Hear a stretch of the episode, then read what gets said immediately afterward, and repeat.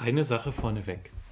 Ich habe mir den Titel leider nicht selbst ausgedacht. Hannah Buiting nutzte es für einen Beitrag in dem Buch Vom Wandern und Wundern. Sie beschreibt dort, an welchen Stellen sie sich der Kirche verbunden fühlt und wo sie sie als fremd erlebt. Als sie darüber schrieb, wo sie sich der Kirche verbunden fühlte, erinnerte sie sich an die Pfadfinderinnenzeit, in ihrem Sprechen über Nächte in tausend Sternhotels leuchteten sofort meine Erinnerungen an eine Schwedenfahrt mit der jungen Gemeinde auf. Es war wirklich das Zelt von dem Titelbild, in dem wir zu zwölf eine Woche lebten. In der Mitte eine Feuerstelle, die uns nachts wärmte und bei Regen warmes Essen und Kaffee liefern könnte. Darüber der improvisierte Rauchabzug, der eben weil er schlecht angebracht war, nachts das Tausend-Sterne-Hotel ermöglichte. Man musste einfach nur in den Himmel schauen. Es blieben so viele schöne Erinnerungen an diesen Urlaub, dass ich gar nicht richtig weiß, wo ich anfangen soll.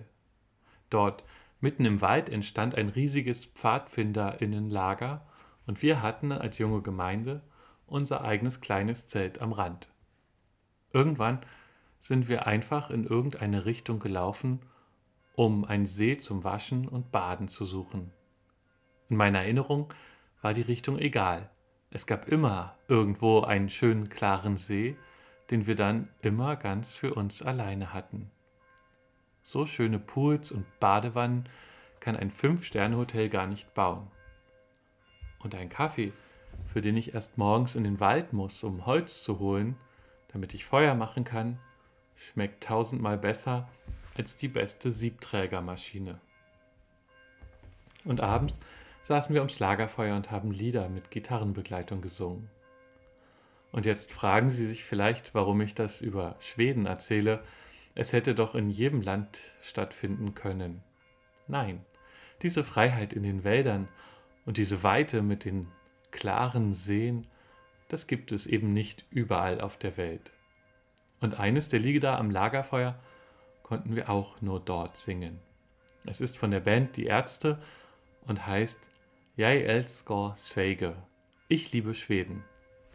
Es singt ironisch von dem schönsten Land der Welt, wo alle bei 40 Grad und Sonnenschein immer tanzen.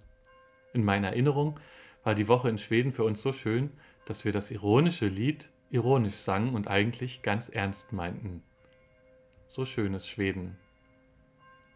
Und mir geht es wie der oben erwähnten Hannah Büting. Mein Bild von Kirche wurde durch genau solche Fahrten geprägt. Kirche als Gemeinschaft bedeutet, dass existenzielle Dinge, wie zum Beispiel Essen zubereiten oder in einem fremden Wald hineingehen und Wasser suchen, viel schöner in Gemeinschaft erlebbar sind. Und auch zusammen am Lagerfeuer Lieder singen geht ja alleine gar nicht. Damals war es übrigens in einer Nacht stockduster. Man konnte die sprichwörtliche Hand vor Augen nicht sehen. Wir zwölf beschlossen also eine Nachtwanderung in den Wald zu machen.